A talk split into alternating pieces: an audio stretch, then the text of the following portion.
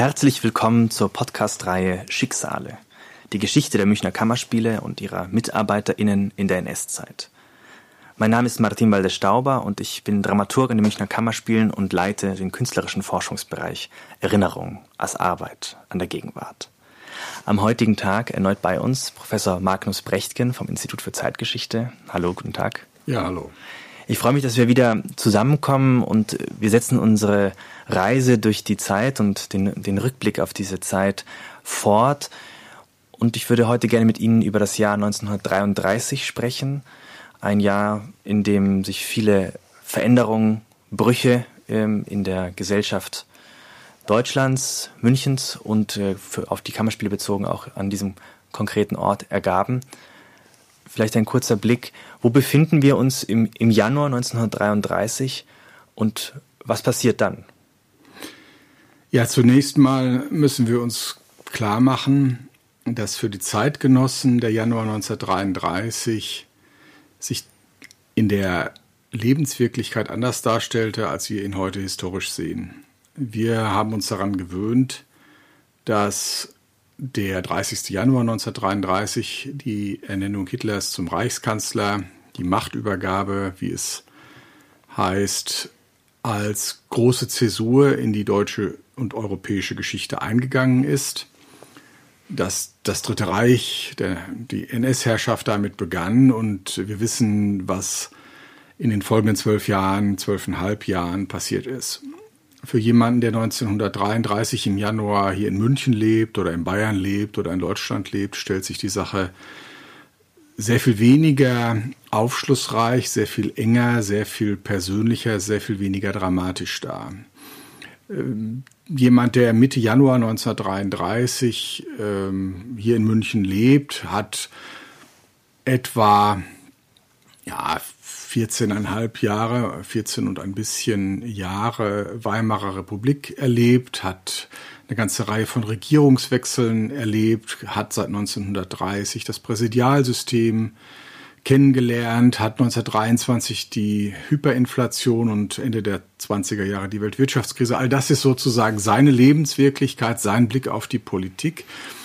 Und äh, für ihn ist die Ernennung Hitlers zum Reichskanzler Ende des Monats zunächst mal vielleicht nur ein weiterer Regierungswechsel unter vielen, wie er ihn in den Jahren davor erlebt hat. Allerdings gibt es schon einige Unterschiede. Einer der großen Unterschiede ist, dass Hitler 1923 einen Putsch versucht hat, äh, einige Zeit im Gefängnis saß und für seine radikale Politikauffassung für seine Ideologie durchaus bekannt ist.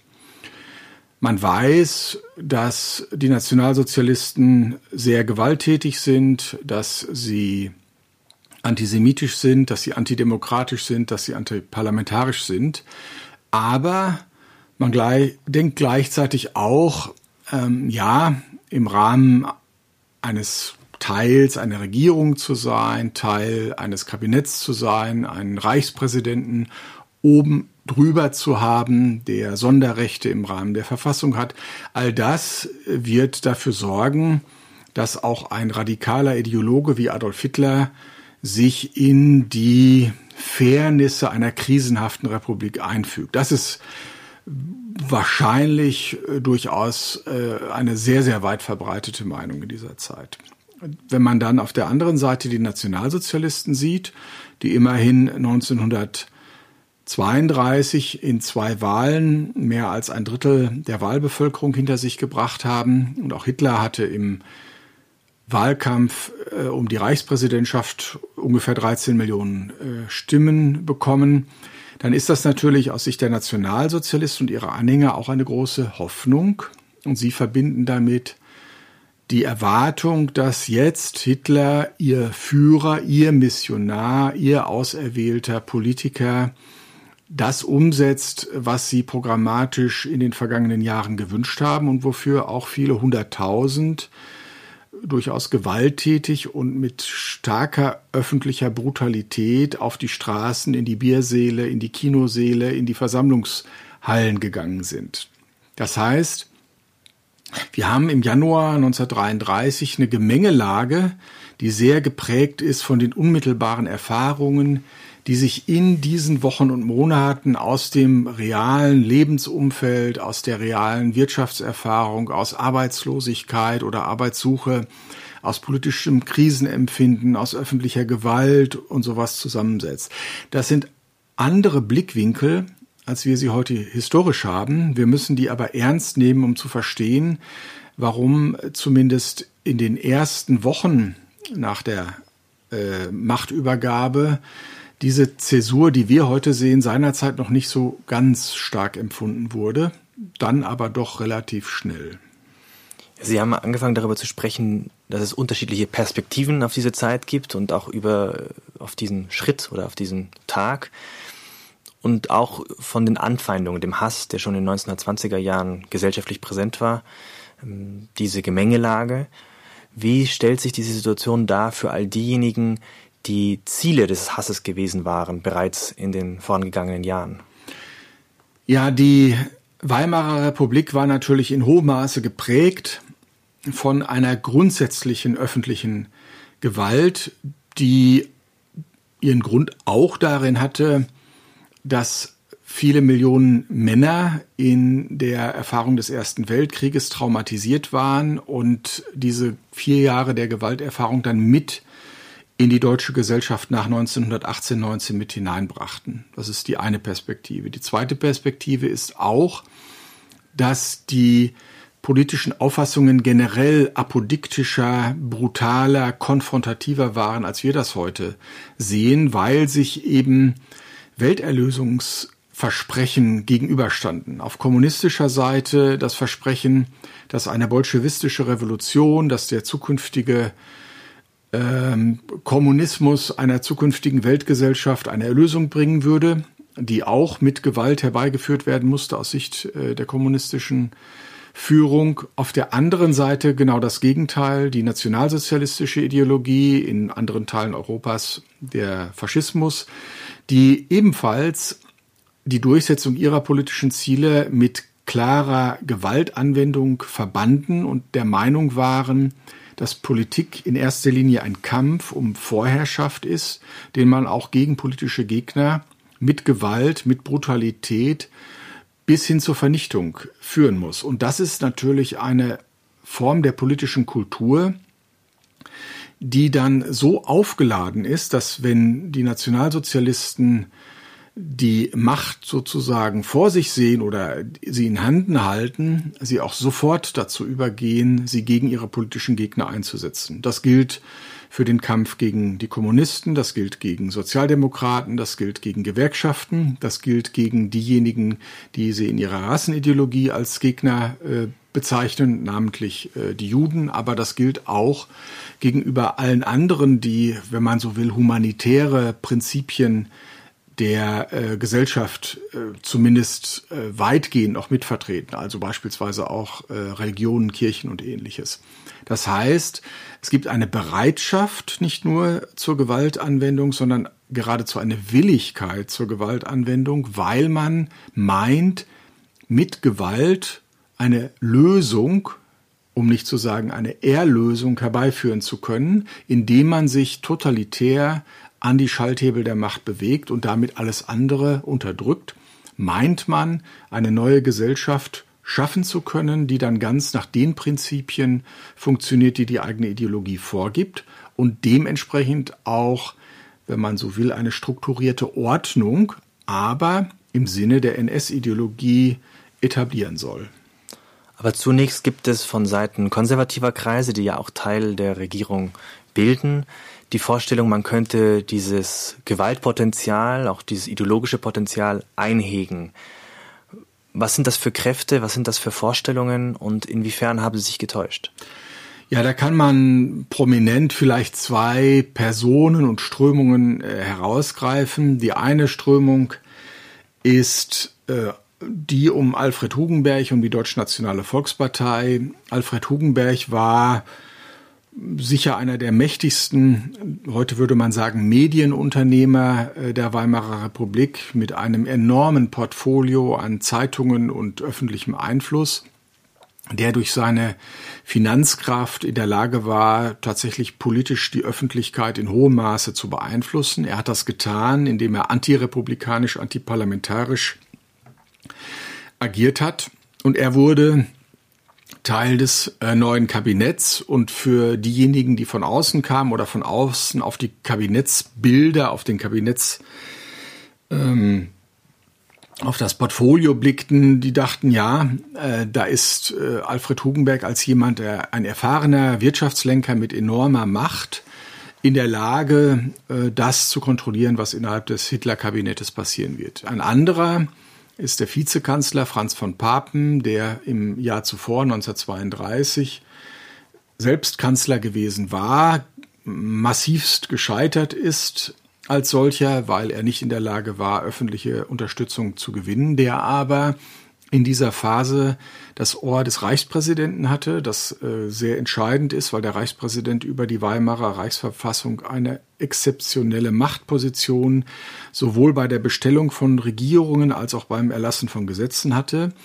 Und die Erwartung war, zumindest auf der Seite derer, die wie Franz von Papen dachten, dass man ihn Hitler kontrollieren könne. Ähm, es gibt diesen berühmten Zitatspruch von Papen, wir haben ihn, also in einigen Wochen haben wir ihn in die Ecke gestellt, dass er quietscht.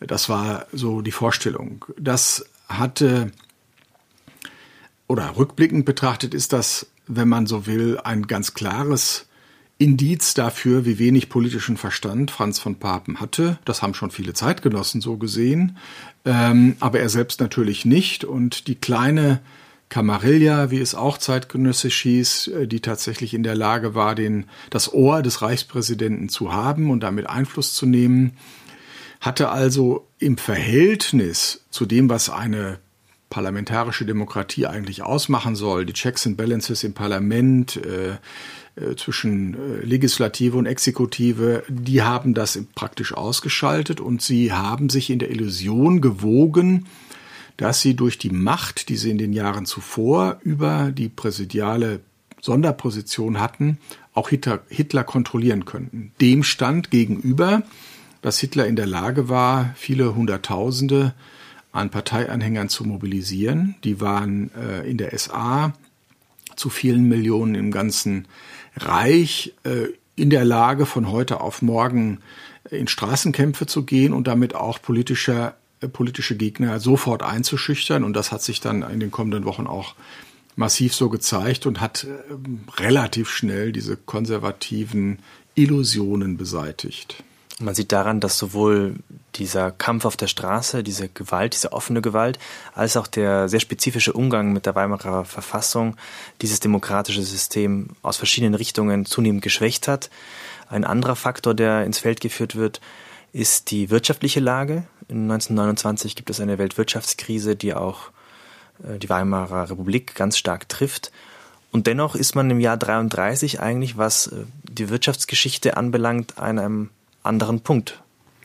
Ja, das ist ein sehr wichtiger Punkt, weil natürlich hier wieder die längerfristigen Perspektiven der deutschen Geschichte und die Mentalitäten und, und Weltbilder eine zentrale äh, Beachtung verdienen. Äh, tatsächlich ist es so, dass die Weltwirtschaftskrise 1929-30 äh, nicht nur eine deutsche Wirtschaftskrise ist, sondern wie der Name schon sagt, eine Weltwirtschaftskrise. Und viele der großen Industriestaaten sind elementar betroffen. Das gilt neben dem Deutschen Reich genauso für Frankreich, genauso für Großbritannien, genauso für die Vereinigten Staaten. Und wer die Reportagen aus dieser Zeit, inklusive der vielen Fotografie-Reportagen über die Vereinigten Staaten kennt, der weiß, dass die Not äh, in vielen Gebieten der Vereinigten Staaten in keiner Weise geringer war, sondern mindestens genauso groß wie im Deutschen Reich und dass viele Menschen wirklich äh, am Existenzminimum oder darunter vegetieren mussten und keine staatliche Versorgung hatten.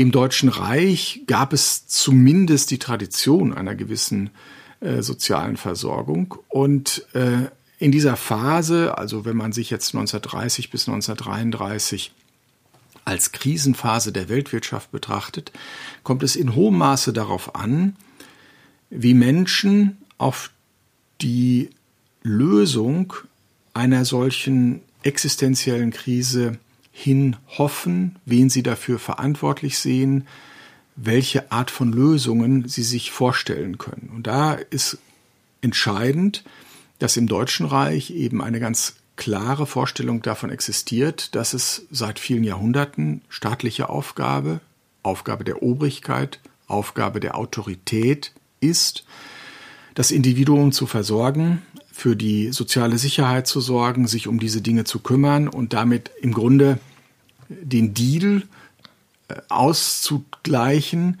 dass man politische Mitbestimmungsrechte abgibt und dafür staatliche Versorgung einkauft. Das heißt, im Deutschen Reich gibt es die Erwartung, dass in hohem Maße der Staat diese Wirtschaftskrise mitlösen müsse und äh, nicht das Individuum in erster Linie dafür verantwortlich sei, selbst einen Weg daraus zu finden. Das ist der entscheidende Unterschied, insbesondere zu Großbritannien, vor allem aber zu den Vereinigten Staaten, wo nicht die gleiche Erwartungshaltung an den Staat und deswegen auch nicht die Erwartung einer autoritären oder obrigkeitlichen Lösung kommt. Und deswegen ist es auch wichtig, äh, das Argument zu relativieren, dass eine Wirtschaftskrise automatisch zu einem autoritären System führt. Das tut es nämlich nicht, sondern es hängt darauf, davon ab, welche Art von Erwartungshaltung die Gesellschaft, welche Art von Erwartungshaltung jeder Einzelne hat, wer diese Probleme lösen soll. In einer offenen, individuellen, freien Gesellschaft ist die Verantwortungshaltung sehr viel stärker auf das Individuum gerichtet, in einer autoritären, obrigkeitlichen Gesellschaft sehr viel stärker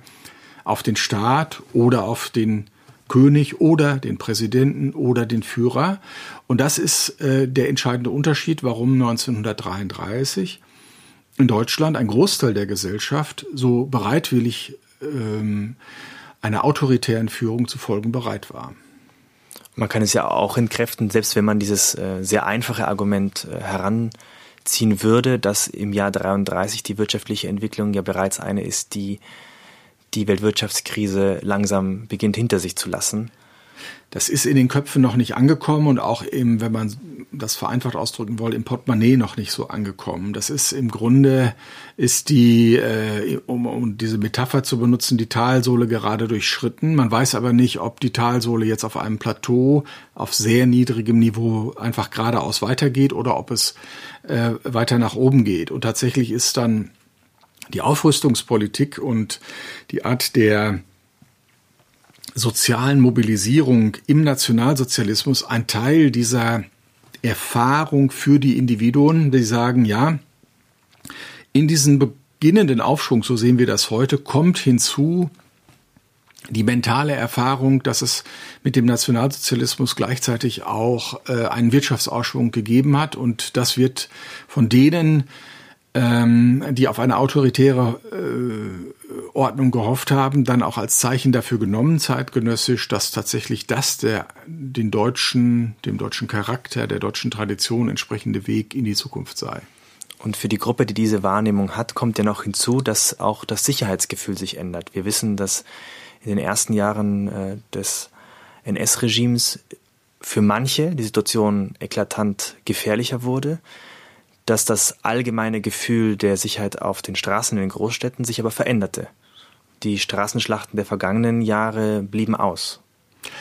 Ja, es ist natürlich ähm, schon relativ schnell so, dass ähm, die Nationalsozialisten äh, die Polizeimacht an sich ziehen und äh, insbesondere mit der Reichstagsbrandverordnung, die die Grundrechte der Weimarer Reichsverfassung im Grunde ausschaltet, Ende Februar, ist dem Staat jede Möglichkeit gegeben, Individualrechte bis auf den Einzelnen hinunter mit Gewalt und mit Zwang durchzusetzen. Wir wissen hier aus der Münchner bayerischen Szenerie, dass schon im März äh, Heinrich Himmler in Dachau das erste Konzentrationslager einrichtet. Das sind praktische Mittel, um Gegner unter Kontrolle zu bringen, aber es sind auch Signale an die anderen Gegner, die noch nicht äh, unter Kontrolle sind, dass diese Art von Gewaltdrohung natürlich auch sie betreffen könnte und das hat natürlich entsprechendes äh, entsprechende Wirkung auch auf das Verhalten. Oft hinzu kommt,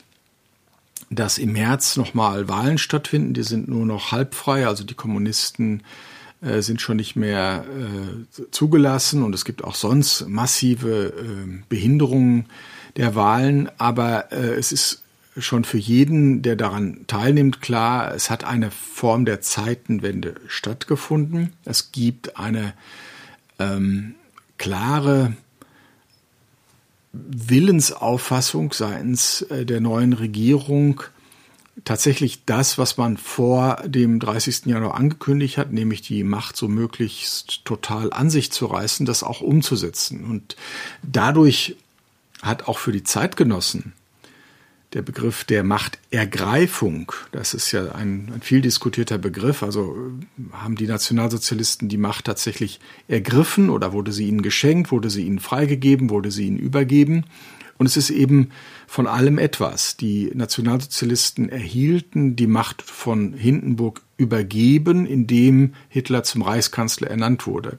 Hitler als Reichskanzler und Hermann Göring und Heinrich Himmler haben aber dann diese Machtpositionen auch genutzt, um die Macht, die sozusagen verfügbar war, auch mit Gewalt zu ergreifen. Und das ist nicht von selbst geschehen, sondern tatsächlich mit einem ganz massiven, energischen, dynamischen, brutalen Willen. Und deswegen ist es eben sowohl eine Übergabe als auch eine Ergreifung. Aber es ist eben auch nicht nur eine Ergreifung, weil natürlich die anderen Institutionen, ob das die Gewerkschaften waren, ob das Parteien waren, ob das äh, Kirchen waren, bereit sein mussten, weitgehend kampflos, weitgehend ohne eine ähnliche Gegenwehr und eine ähnliche, wenn man so will, Energie und Gewalt, wie sie die Nationalsozialisten aufbrachten, sich dagegen zu wehren. Man hätte ja auch theoretisch sich vorstellen können, dass die Gewerkschaften zu einem Generalstreik aufrufen, dass die SPD in den Untergrund geht oder ähnliches. Das sind jetzt alles äh, sozusagen spekulative Dinge, die 1933 nicht in der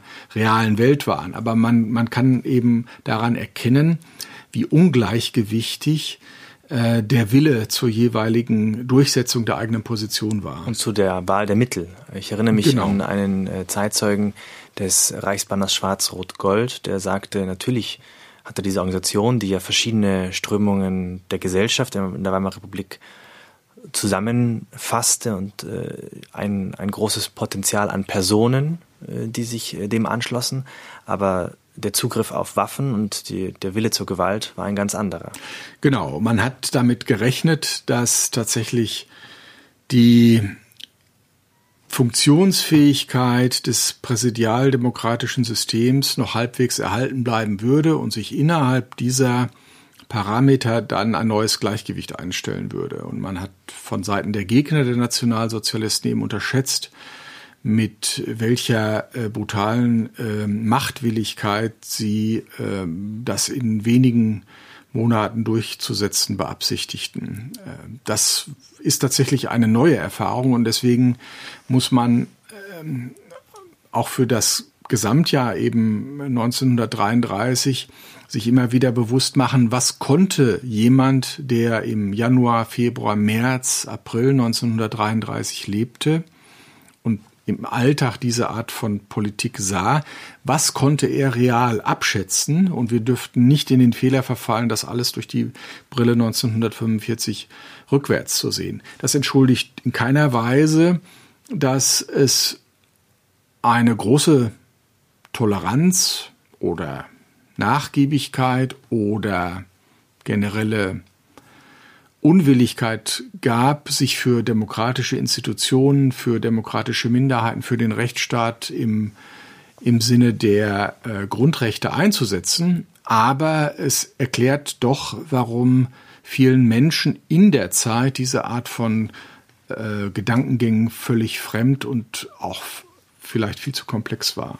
Wir sehen, dass es ein sehr schneller Prozess ist, also vom 30. Januar, in dem noch ähm, die Idee einer Kontrolle oder Einhegung dieser Kräfte existiert bis zu dieser Wahl im März 33, in der die Wahrnehmung der Bevölkerung schon eine ganz andere ist auf das, was nun wohl kommen wird und auch zugelassen wird. In welcher Form konnte Hitler, konnte konnten die Nationalsozialisten das vorbereiten? Inwiefern war das äh, dieser Zugriff auf die Institutionen des Staates, auf die Macht geplant und inwiefern war das etwas, das sich in diesen Wochen auch ergab? Ja, zum einen war natürlich ein guter Teil der, nenne ich jetzt mal, deutschen Bürokratie oder der sogenannten Funktionseliten, die durch die Weimarer Republik hindurch in ihren Ämtern waren, ob das beim Militär war, ob das bei der, in der Diplomatie war, ob das Finanzbeamte sind oder höhere Ministerialbeamte. Das waren in hohem Maße Funktionseliten, die noch stark vom Kaiserreich, von antidemokratischen, antiparlamentarischen Traditionen beeinflusst waren und denen es durchaus nicht äh, entgegenstand von ihrem Weltbild her, dass nun wieder eine aus ihrer Sicht starke politische, eindeutige Führung die Macht übernahm. Die, wir dürfen nicht vergessen, die Nationalsozialisten hatten 1932 eben 37 und 32 Prozent und dann in den Wahlen äh, im März 1933 fast 44 Prozent der Stimmen äh, erhalten.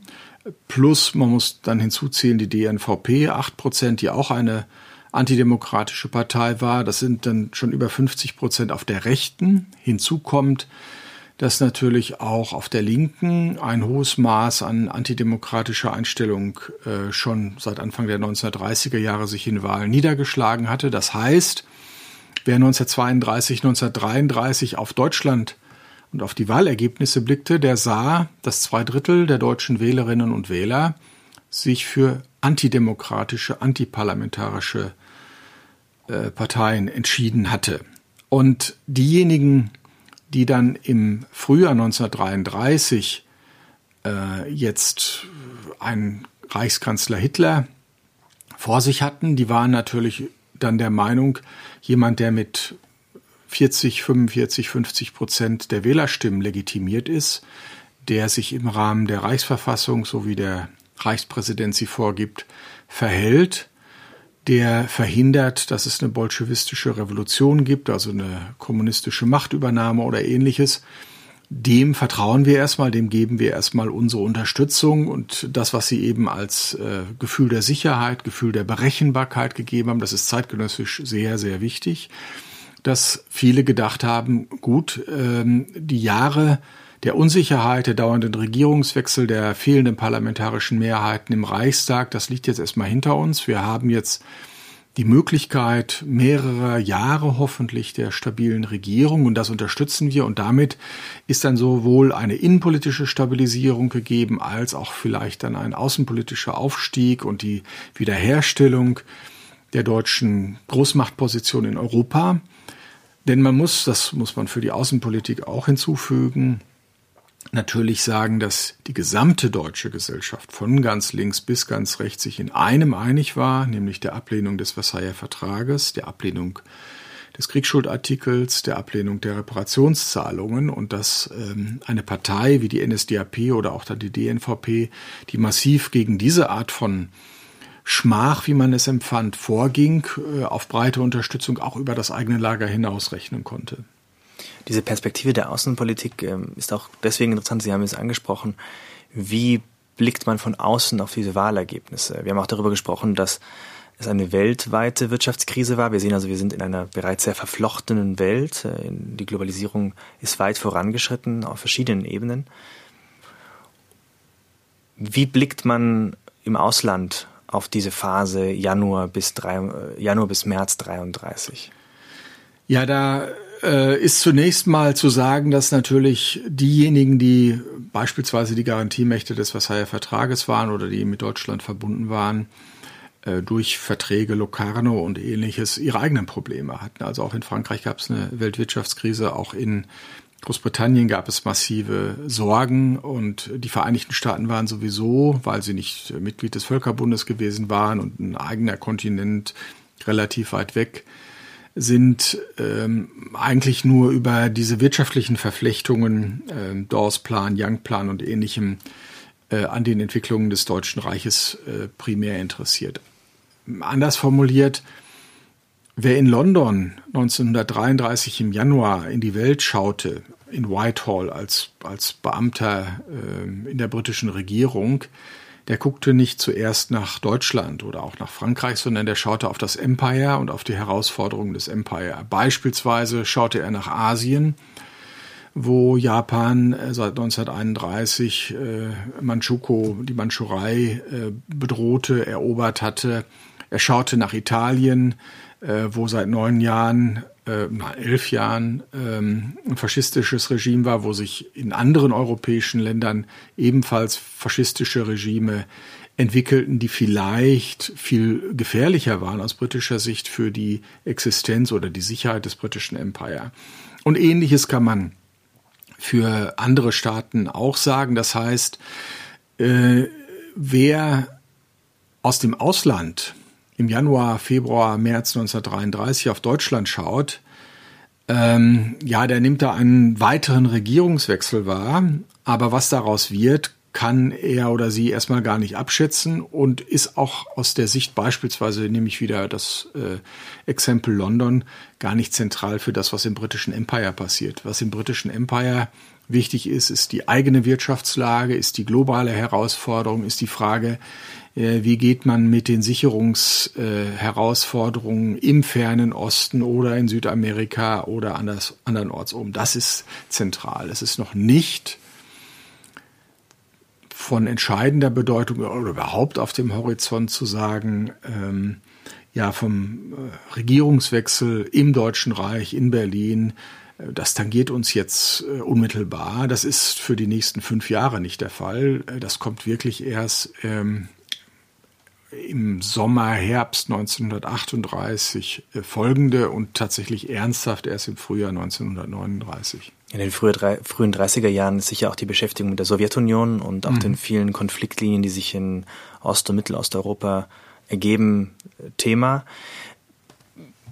Wir sprechen darüber, dass das, dieser Regierungswechsel äh, nicht als Bedrohung wahrgenommen wird äh, von anderen Staaten und, und Regierungen. Gleichwohl haben wir einmal darüber gesprochen, was hier an den Münchner Kammerspielen passiert ist. Wir wissen mittlerweile auch auf Grundlage der Recherchen, die wir seit einigen Jahren betreiben, wie viele Menschen, die hier gewirkt haben, die vielleicht im Januar 33 in München auf der Bühne stehen oder in anderen Städten und in Jahren zuvor hier gearbeitet haben, in sehr kurzer Zeit fliehen. Also allein für das Jahr 33 sind das weit über 100 Menschen, die ins Exil gehen.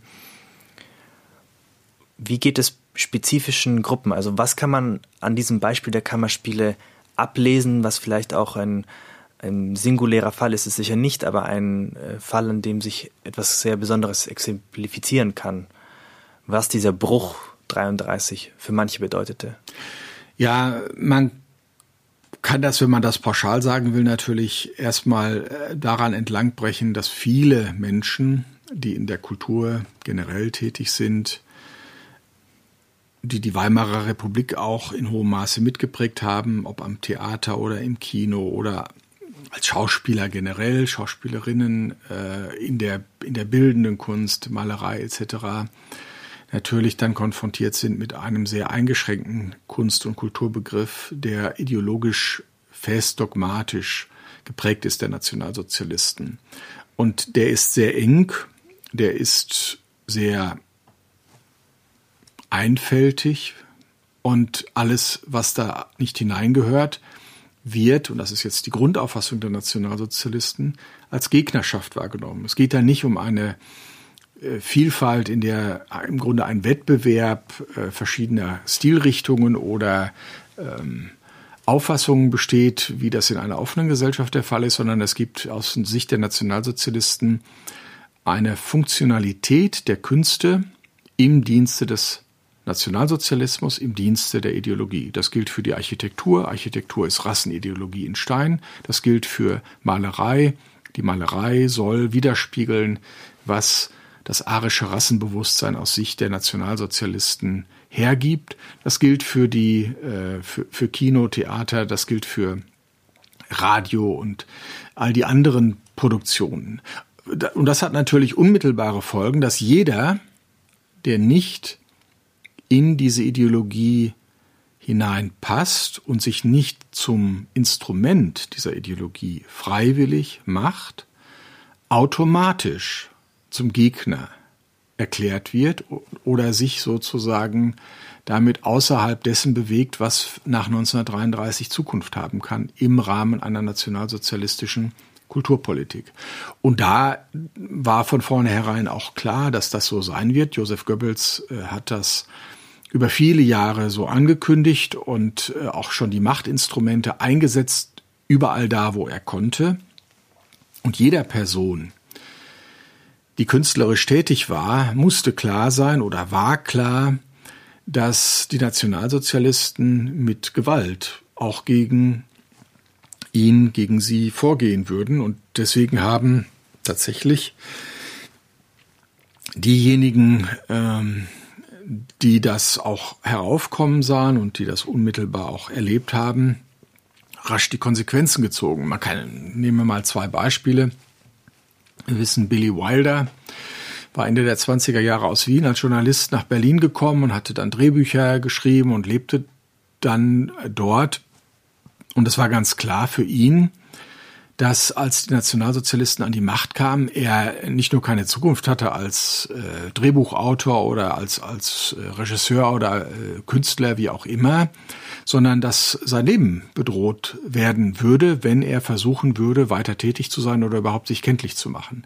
Und deswegen ist er sofort dann auch Richtung Paris und dann später weiter äh, emigriert. Das Gleiche gilt für Personen, von denen man denken würde, sie wären eigentlich Teil der zeitgenössischen Kultur gewesen, Thomas Mann, der gerade auf einer Lesereise war und natürlich als Nobelpreisträger und Repräsentant auch der, also zumindest bis 1918, dessen, was sich als Selbstverständnis der deutschen Kultur äh, empfand, der so wahrgenommen wurde, wo aber ganz klar war, dass aufgrund seiner Aussagen für die Weimarer Republik, aufgrund seines Wandels auch pro-parlamentarischer Demokratie etc er äh, keine Zukunft im deutschen äh, nationalsozialistischen Staat haben würde und deswegen auch äh, im Ausland blieb erstmal und dann später äh, auch in die Vereinigten Staaten ausgewandert ist.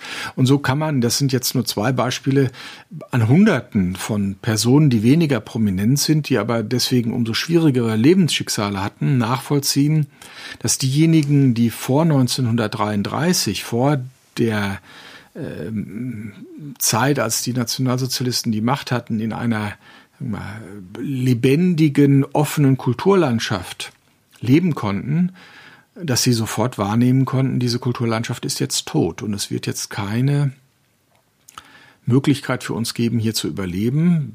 Wenn wir überhaupt überleben wollen, dann können wir das allenfalls äh, im Ausland tun, hier im, im Deutschen Reich, droht uns nicht nur Arbeitslosigkeit und Ächtung, sondern im Zweifelsfall auch äh, Gewalt und sogar Tod.